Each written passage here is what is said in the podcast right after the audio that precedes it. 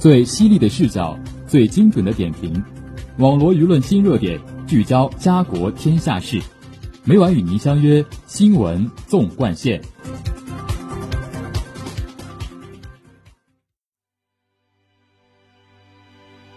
新闻每天发生，视角各有不同。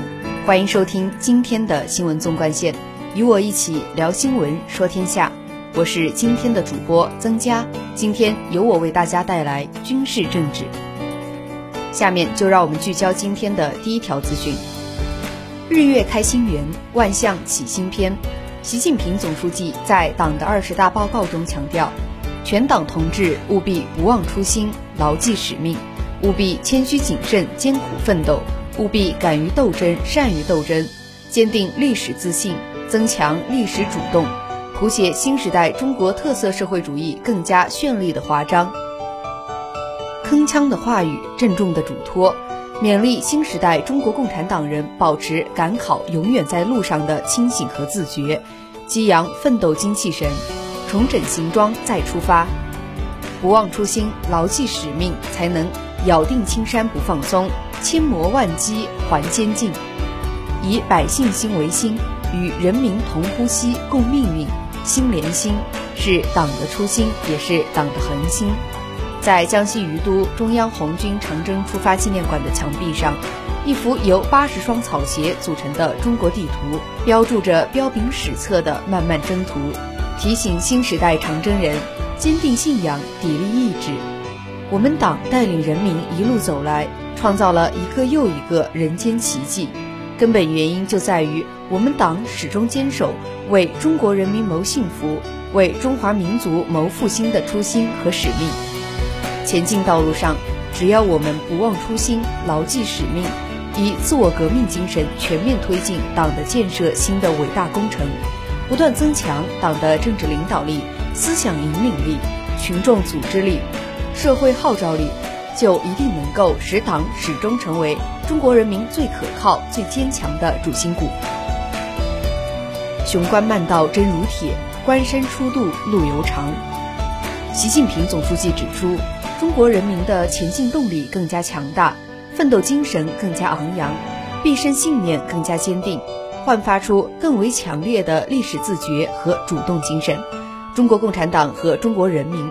正信心百倍推进中华民族从站起来、富起来到强起来的伟大飞跃，勿忘昨天的苦难辉煌，无愧今天的使命担当，不负明天的伟大理想。一个拥有九千六百多万名党员、四百九十多万个基层党组织的百年大党，一定能团结成一块坚硬的钢铁，步调一致向前进，赢得更加伟大的胜利和荣光。西柏坡，一个以“赶考永远在路上”为主题的廉政教育馆，吸引着人们络绎不绝地前来参观学习，踔厉奋发，勇毅前行，继续把人民对我们党的考试，把我们党正在经受和将要经受各种考验的考试考好，使我们的党永远不变质，我们的红色江山永远不变色，以党的自我革命引领社会革命。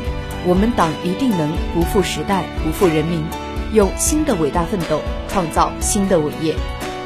下面让我们聚焦今天的第二条资讯：金秋时节，西北某军用机场战机轰鸣，几名新飞行员驾机激战云霄，演绎着联合达体系链的崭新招法，妙招迭出，来自沙场演兵积累的实战经验。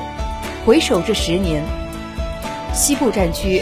空军航空兵某旅参加大型演训百余场，一次次上高原进戈壁，飞远海出国门，不断打破纪录，飞出崭新航迹。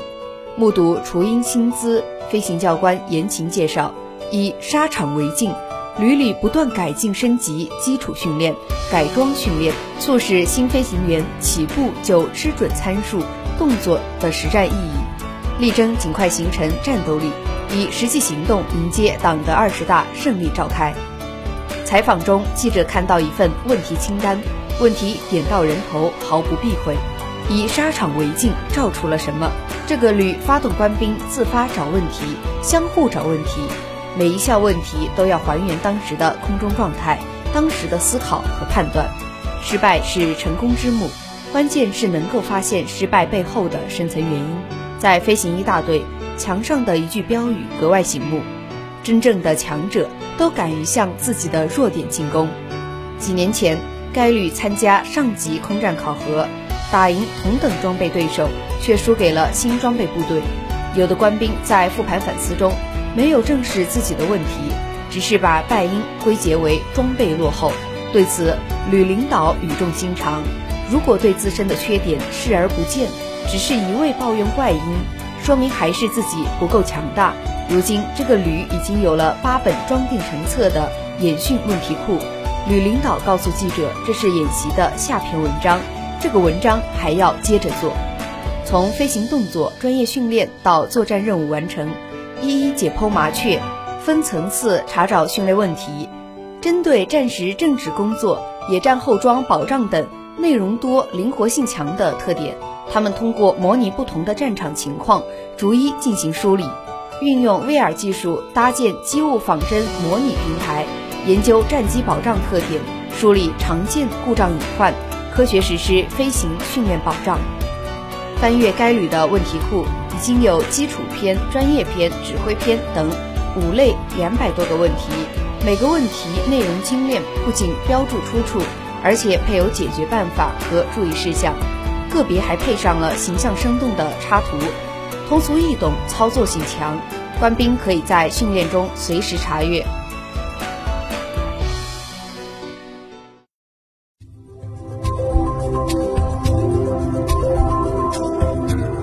现在收听的是《新闻纵贯线》。